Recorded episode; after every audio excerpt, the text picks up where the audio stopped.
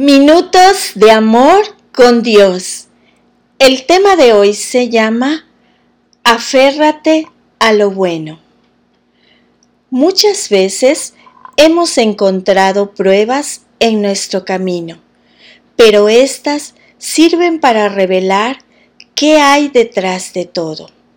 Un diamante es uno de los recursos minerales más valiosos y atractivos que la naturaleza nos provee.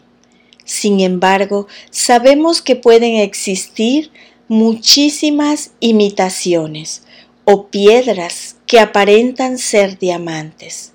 Solo sometiéndolos a prueba podremos distinguir entre un diamante bueno y uno malo.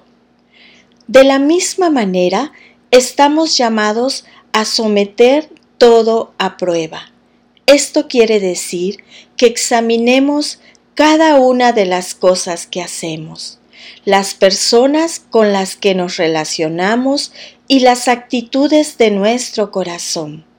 Por supuesto, no todo es malo, no todas las personas ejercen una influencia negativa, no todas nuestras actitudes son malas, pero por eso debemos examinarnos porque es necesario que nos aferremos a aquello que es bueno. Este es el punto en el cual, antes de seguir avanzando, tú decides a lo que te aferras, pero para saber qué es bueno o no, debes de detenerte a examinarlo todo. ¿Te conviene seguir relacionándote con determinada persona?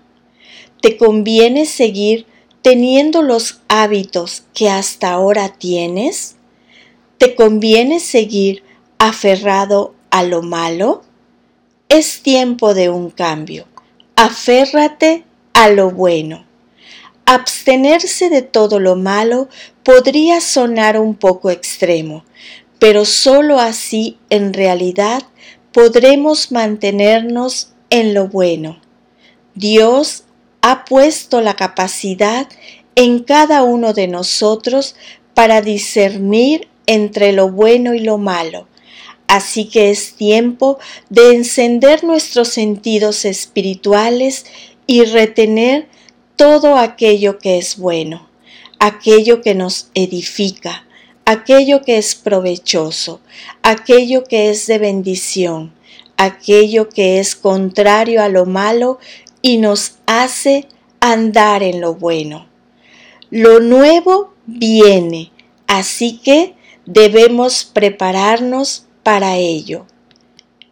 Y la lectura se encuentra en el libro de Primera de Tesalonicenses 5, versículo 21. Si no, pongan a prueba todo lo que se dice, retengan lo que es bueno, aléjense de toda clase de mal. Y la segunda lectura se encuentra en Primera de Corintios 15:33.